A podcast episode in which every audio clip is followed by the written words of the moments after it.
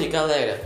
Nesse podcast a gente vai fazer uma sinopse do livro Malala, a menina que queria ir para a escola.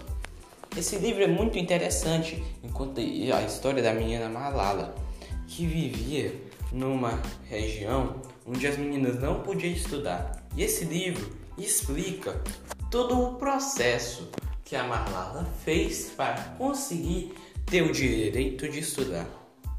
É um livro muito interessante e mostra a força de quem quer estudar e a importância dos estudos e de nós queremos a nossa, de nós mesmos estudar.